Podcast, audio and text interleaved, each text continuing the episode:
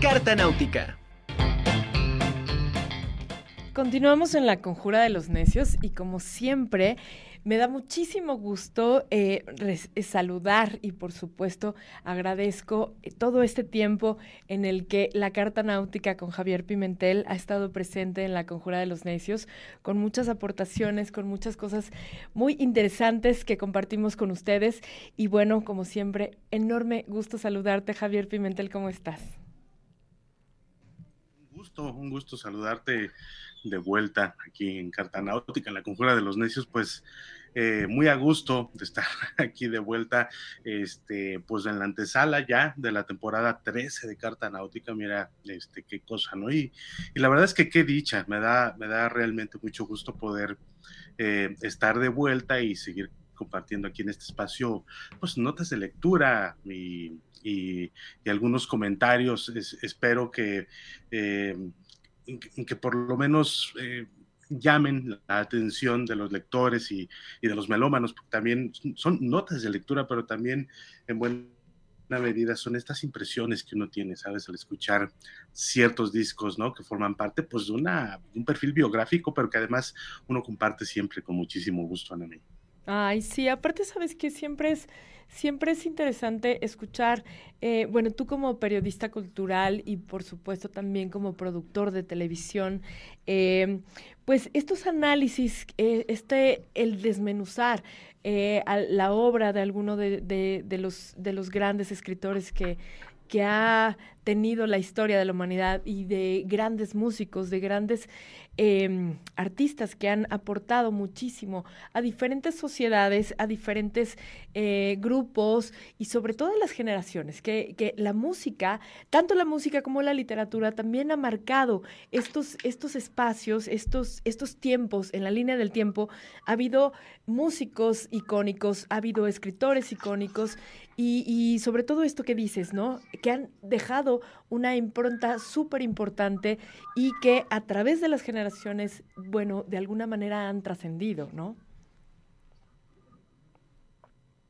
No, completamente, Anami. Eh, es, es, un tanto es el propósito, ¿no? Poder compartir estas, eh, estas impresiones, ¿no? Que tiene uno, pues casi que de primera mano, este, eh, me refiero a cuando eh, recién se publica un libro, recién se lanza un disco, este, siempre hay una primera recepción que tiene con el contexto, ¿no?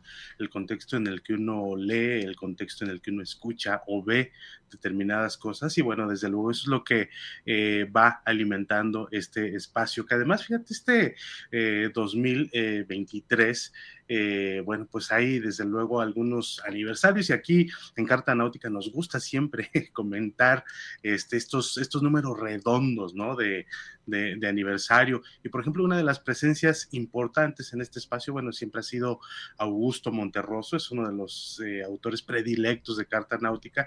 Y justo este 2023 eh, se van a cumplir 30 años del eh, lanzamiento de una de sus obras pues más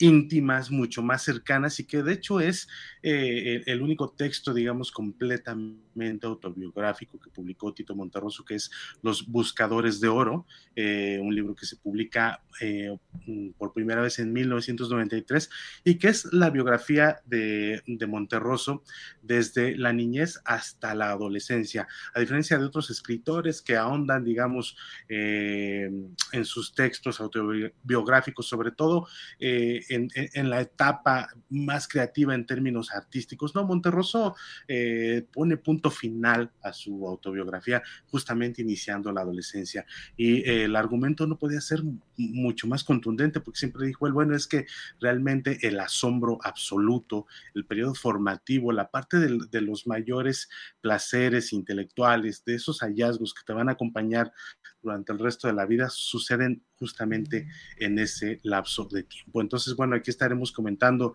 eh, los buscadores de oro y miren a mí que este, justamente este fin de año, y esto vale eh, la pena comentarlo, eh, dos de las cosas, dos de las mejores cosas que pude ver en 2022 me llegaron justo el último mes. Por un lado, ver a Messi alzar eh, la Copa como campeón del mundo con la selección de Argentina.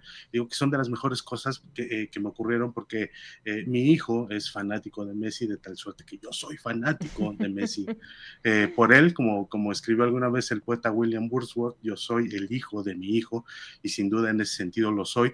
Esa fue una gran alegría. La otra fue haber visto a fin de año el último material audiovisual de los Eagles, que también es otra de las bandas predilectas de carta náutica, un material que se se, se, lanzó en 2020, justamente en un periodo pandémico particularmente difícil, ¿no? Sobre todo para estos lanzamientos comerciales. Este, y allí se quedó en el tintero. Este, pude eh, tenerlo por fin este pasado fin de año. Es una de las cosas eh, más impresionantes que haya visto y que desde luego pues también se, se corresponde mucho con, con, con, mi propia filia, ¿no? Que tengo por, por The Eagles.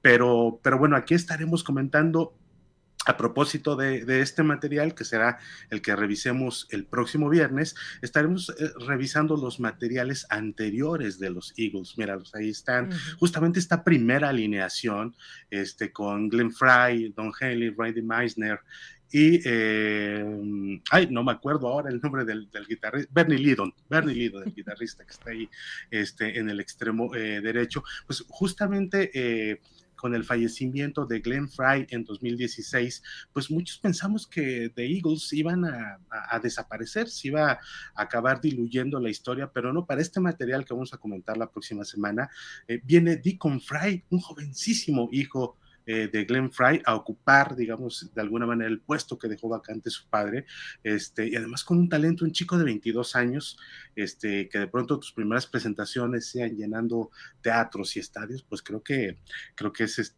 este, es algo que, sin duda impactaría a cualquiera. Pero bueno, estaremos haciendo una revisión de esos materiales, ¿no? De, sobre todo de los materiales en, vivo de, The Eagles. Eh, este año también serán los 30 años del lanzamiento de Face the Heat, de Scorpions. Este un álbum que los trajo aquí a México por primera vez en 1994.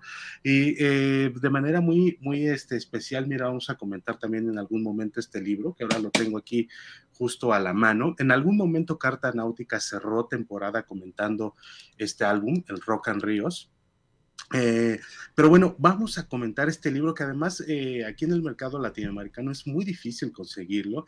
Este álbum de José Mi Valle que se llama Rock and Ríos lo hicieron porque no sabían que era imposible, que es eh, toda la historia, todos los entretelones de este, de este, que confluyeron, que están detrás de la grabación del álbum Rock and Ríos, este álbum recién iniciando la década de los 80, este, que eh, demostró que el rock hispano, ya no digamos el rock latinoamericano, porque muchas veces se habla solo de esa parte del rock, ¿no? Sino el rock eh, hispano podía tener una proyección global y eso lo hizo posible el lanzamiento del Rock and Ríos.